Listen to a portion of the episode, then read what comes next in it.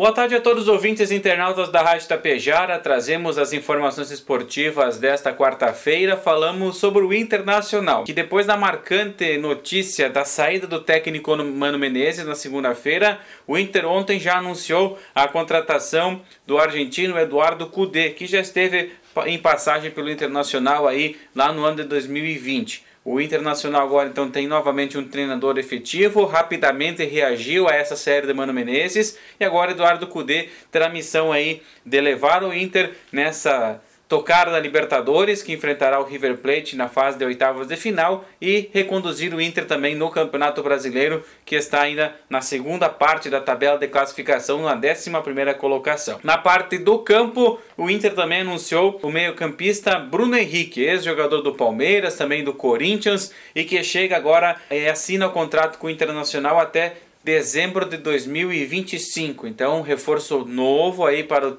Internacional, que está reformulando a sua base aí para a sequência do Campeonato Brasileiro e da Copa Libertadores. Então, Eduardo Cudê que chega, já chega com um reforço na mão aí. E claro, além de Charles Arangues, que está aos poucos começando a, a se integrar ao elenco principal do Inter, o Ener Valência também, que já teve duas oportunidades de estar em campo, só que ainda não marcou gols. Então, é o Internacional trazendo uma nova cara para essa segunda metade da temporada.